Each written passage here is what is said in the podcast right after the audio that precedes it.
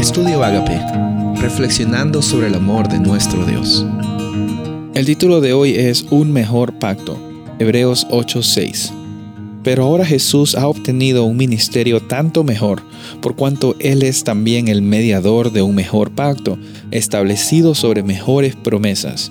Pues si aquel primer pacto hubiera sido sin defecto, no se hubiera buscado lugar para el segundo. Bueno, en estos versículos encontramos que hay, había algo en el pacto, en el primer pacto, que no estaba bien.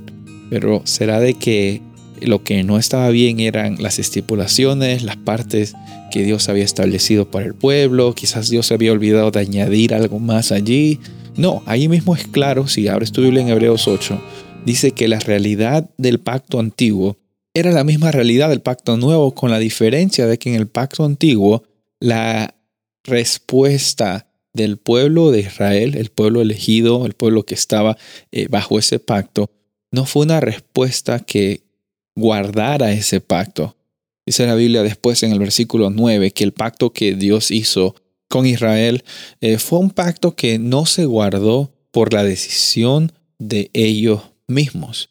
El fracaso, entre comillas, por así decirlo, del antiguo pacto nunca eh, nunca se dio lugar en la intención de Dios o las estipulaciones de Dios, sino en la respuesta del ser humano.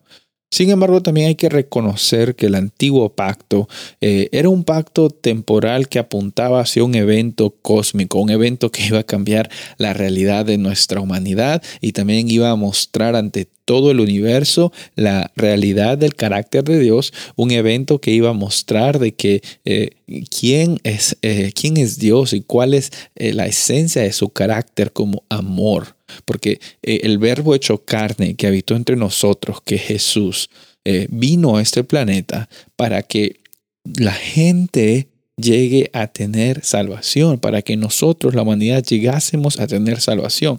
Bajo el antiguo pacto, las estipulaciones y leyes ceremoniales y religiosas tenían un propósito, apuntar hacia una salvación y esperanza futura. Nosotros, por la gracia de Dios, vemos en la palabra de Dios de que consumado es, de que Dios mandó a su Hijo Jesús y Él murió una vez y para siempre. Por eso también es necesario reconocer de que este es un mejor pacto, entre comillas, porque ya tenemos la, la oportunidad de afianzarnos en lo que Jesús hizo por nosotros cuando murió en la cruz del Calvario por todos los pecados de la humanidad. Por eso hoy día estamos viviendo bajo ese nuevo, mejor pacto. Por eso hoy día tenemos la oportunidad de sonreír, de salir adelante y de tener propósito y libertad en Cristo Jesús.